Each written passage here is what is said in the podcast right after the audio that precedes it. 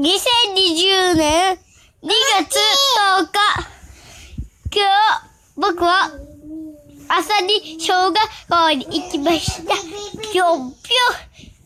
小学校から帰ってきて、宿題をして、アイスを食べました。体操教室に行きました。ぴょんぴょん。弟は行ってません。えっと、